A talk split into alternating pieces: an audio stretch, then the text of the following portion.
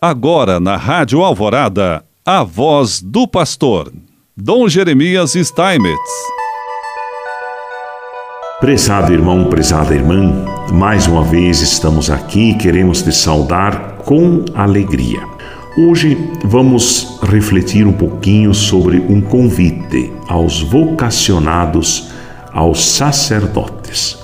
Este ano, todos sabemos, é dedicado a São José o Papa Francisco nos convida a redescobrir o rosto deste homem de fé, deste Pai eterno, modelo de fidelidade de abandono confiante ao plano de Deus. A vontade de Deus, a sua história e o seu projeto passam também através da angústia de José. Assim, ele nos ensina que ter fé em Deus inclui também acreditar que Ele pode intervir, inclusive através dos nossos medos, das nossas fragilidades, da nossa fraqueza. Este é um trecho da carta apostólica Patris Corde, com a qual o Papa Francisco anuncia o ano de São José. Não deixem as fragilidades de lado. Elas são um lugar teológico. A nossa fragilidade é um lugar teológico de encontro com o Senhor. Os sacerdotes super-homens terminam mal, todos eles. O sacerdote frágil que conhece suas fraquezas e fala delas com o Senhor, esse irá bem. Com José, somos chamados a voltar à experiência dos simples atos de acolhimento, ternura e dom de si. O sacerdote é um homem que a luz do Evangelho espalha o gosto de Deus ao seu redor e transmite esperança aos corações atribulados. Os estudos que realizam nas diversas universidades os preparam para suas tarefas futuras como pastores e lhes permitem apreciar melhor a realidade na qual vocês são chamados a proclamar o Evangelho da alegria.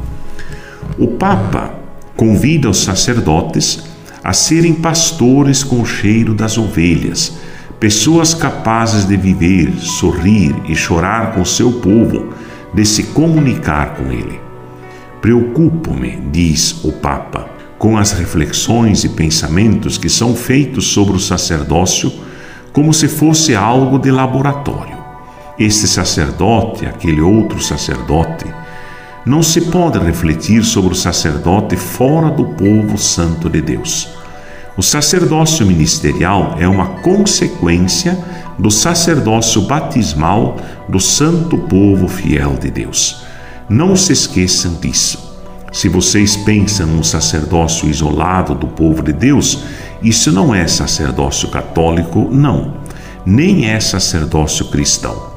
Despojem-se de suas ideias preconcebidas, seus sonhos de grandeza, sua autoafirmação, a fim de colocar Deus e as pessoas no centro de suas preocupações cotidianas, sublinhou o Papa em um encontro ainda nesse mês com os sacerdotes do Colégio São Luís dos Franceses, em Roma. Francisco convidou os sacerdotes a terem sempre horizontes grandes, a sonharem com uma igreja inteiramente a serviço e um mundo mais fraterno e solidário, a serem com Cristo apóstolos da alegria, cultivando neles a gratidão de estarem a serviço dos irmãos e da igreja. Gratidão que São João Maria Vianney chamou de arma poderosa para manter viva a esperança em momentos de desânimo solidão e provação. Convidou também os sacerdotes a terem o senso de humor que caminha junto com a alegria. Um sacerdote que não tem senso de humor ninguém gosta. Algo está errado, disse o Papa nesse mesmo encontro. Grandes sacerdotes que riem dos outros, de si mesmos e também da sua própria sombra. O senso de humor, que é uma das características da santidade, como ele assinalou na encíclica sobre a santidade. Quem ainda não leu leia esta grande encíclica Gaudete et Exultate sobre o chamado à santidade no mundo atual, para a qual também todos nós somos convidados, porque é assim que Deus nos abençoa. Em nome do Pai, do Filho e do Espírito Santo. Amém.